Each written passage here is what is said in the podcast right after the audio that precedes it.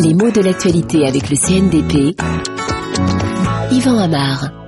Ce qu'on aura le plus remarqué dans ce défilé du 14 juillet, ce sont les couleurs africaines. Et d'ailleurs, l'expression est utilisée tour à tour au propre ou au figuré, et on le voit bien, par exemple, sur le site de RFI, qui titre Le 14 juillet aux couleurs africaines.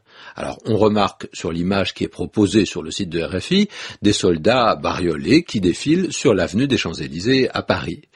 Euh, les couleurs, euh, et ce mot même de couleur, renvoie à plusieurs réalités. Hein. D'abord, au sens le plus littéral, cette vibration qui va donner un aspect différent à tout ce qu'on voit, bleu, rouge, vert, euh, etc., et même noir et blanc, alors que pourtant ces deux couleurs parfois sont considérées comme des non-couleurs. Est-ce que ce sont vraiment des couleurs? Parfois on oppose le noir et le blanc, et même le noir et blanc à ce qu'on appelle la couleur, notamment au cinéma ou dans la pratique de la photo. Mais revenons à notre mot de couleur. Il a plus d'un usage et souvent il fait penser aux couleurs d'un drapeau. Pourquoi? Parce qu'un drapeau, c'est un signe d'identité. Il représente un groupe, ou plutôt la construction qui relie les gens qui font partie de ce groupe, c'est-à-dire une ville, un pays, une nation. Alors sur un drapeau, qu'est-ce qu'on a? Pas vraiment de dessin.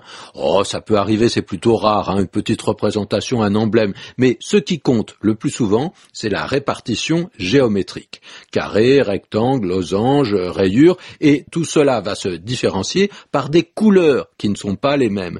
À tel point que, par exemple, le drapeau français, il est qualifié, surtout en France, c'est vrai, de tricolore. Et euh, il y a un glissement d'ailleurs. Non seulement on parle du drapeau tricolore, mais on parle des tricolores. Les tricolores, qu'est-ce que c'est? Bah, C'est les Français, notamment dans le langage du sport. Et euh, il y a même une expression spéciale, une expression figée, hein, qui parle de ce qui est aux couleurs de la France ou de l'Espagne, ou du Mali, ou du Sénégal. Hein. On dit une victoire aux couleurs de la France, une invention aux couleurs de la France. On est passé tout d'un coup à un langage figuré. Et au-delà de l'image, c'est le mot couleur qui va représenter le pays.